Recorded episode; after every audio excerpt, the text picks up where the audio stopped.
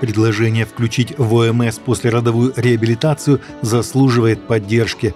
Также можно было бы разрешить получать такие услуги по ОМС в частных клиниках в ответ на их отказ от проведения абортов, заявил РИА Новости председатель Патриаршей комиссии РПЦ по вопросам семьи, защиты материнства и детства Иерей Федор Лукьянов – Ранее первый зампред Комитета Госдумы по просвещению Яна Лантрантова обратилась к министру здравоохранения Михаилу Мурашко с предложением включить в систему медицинских услуг, предоставляемых в рамках ОМС, программу по послеродовой реабилитации женщин. По ее словам, один из факторов, влияющих на решение женщины о рождении ребенка – доступность программ восстановления после родов – она прояснила, что в такую программу могут быть включены консультации профильных медицинских специалистов, курсы лечебной гимнастики и лечебного массажа, психологическая поддержка.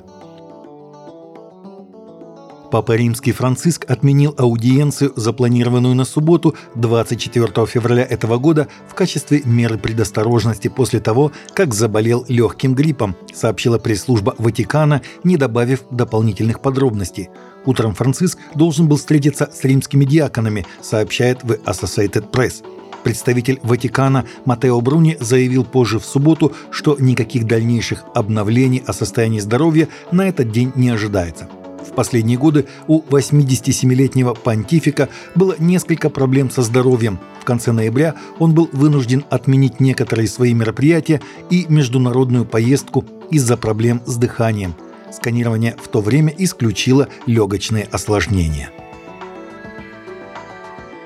Недавняя серия нападений исламских экстремистов на общины в Центральной Нигерии привела к гибели десятков христиан и закрытию десяти церквей, одну из которых тут же превратили в мечеть, сообщает сайт Christian Post – Нападение пастухов племени Фулани, Фульбье и других террористов в районе Мангу штата Плата включали атаку на деревню, в результате которой погибли 24 христианина, заявил президент Баптистской конвенции штата Плата пастор Кельвин Салех. По его словам, экстремисты изгнали 500 членов церкви из 10 деревень и в каждой общине закрыли баптистскую церковь.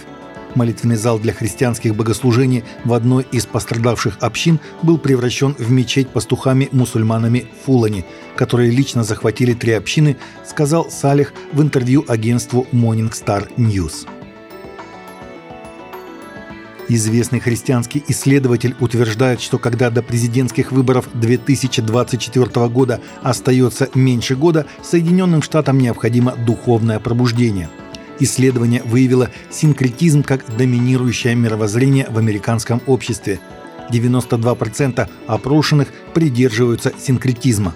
На втором месте по распространенности библейский теизм, которого придерживаются 4% взрослых жителей США – Люди стали настолько эгоцентричными, а их убеждения настолько корыстными, что ни от одного политика, избранного в 2024 году, нельзя ожидать восстановления общей цели и общего видения нации без серьезной перестройки мировоззрения людей, сказал он. Барна назвал единственной надеждой для Америки на данный момент период духовного обновления. Сатиш Кумар, пастор крупнейшей церкви Индии Храм Голгофы, она насчитывает более 300 тысяч членов, но служитель не намерен останавливаться. Перед ним стоит задача построить еще 40 мегацерквей в течение следующих 10 лет. Церковь «Храм на Голгофе» открылась в 2005 году и тогда насчитывала всего два десятка человек. Сегодня в нее входят более 300 тысяч членов, что делает ее одной из крупнейших церквей в мире – у них есть 11 дочерних церквей, которые планируют расширить свою деятельность по всей стране. Бог вложил в мое сердце бремя основать 40 мегацерквей, подобных тем, что вы видите здесь в течение следующих 10 лет, сказал Сатиш Кумар. Таковы наши новости на сегодня. Новости взяты из открытых источников. Всегда молитесь о полученной информации и молитесь о страждущих.